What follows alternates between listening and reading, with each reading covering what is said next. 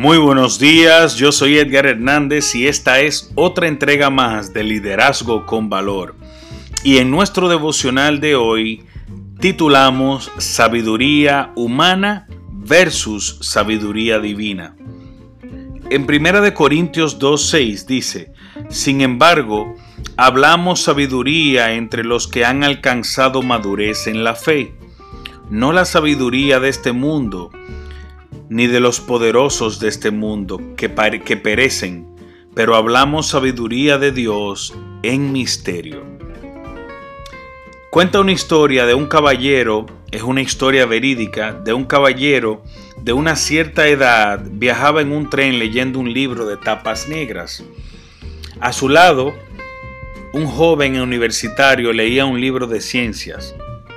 Cuando el universitario se percató de que el libro se trataba de la Biblia, interrumpió al anciano en su lectura y le dijo, ¿Usted todavía cree en ese libro de cuentos y fábulas? Sí, respondió el anciano, pero no es un libro de cuentos y fábulas, es la palabra de Dios. ¿Acaso estoy equivocado?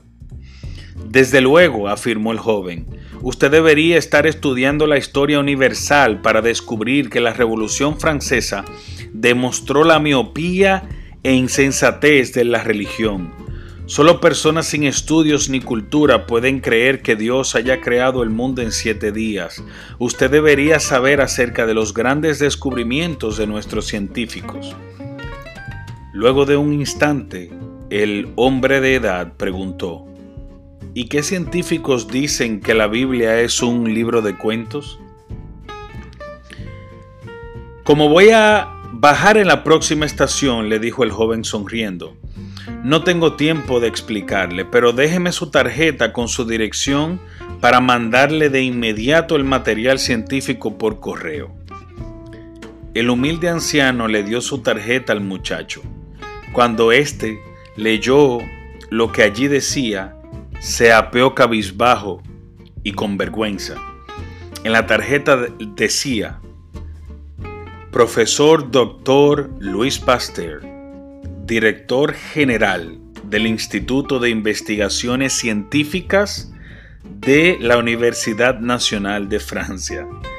Este hecho, que data en 1892, se recoge en la autobiografía de Luis Pasteur que afirmaba, un poco de ciencia nos aparta de Dios. Mucha ciencia nos aproxima a Él. Por eso la sabiduría de Dios contiene el plan de la salvación de Dios para toda la humanidad. Un misterio oculto y escondido en la gracia de Dios que solo podemos conocer porque nos ha sido revelado por el Espíritu Santo.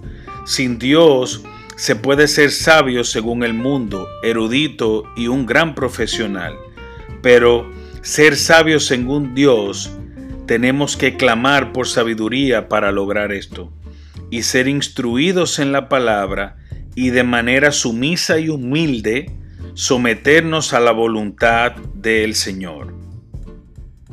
Recuerden que Dios es la fuente inagotable de sabiduría. Si quieres, puedes orar conmigo de esta manera. Señor, te pido que este día me permitas reconocer en humildad que necesito tu sabiduría, que necesito de tu guía y que necesito de tu poder para ser un hombre de sabias decisiones o una mujer de sabias decisiones y poder caminar en tus caminos sin perderme. Ayúdame, Padre, a siempre caminar en ellos con sabiduría. Amén. Esto fue todo por hoy, que tengan un lindo día y que Dios les bendiga. Hasta la próxima. Bye bye.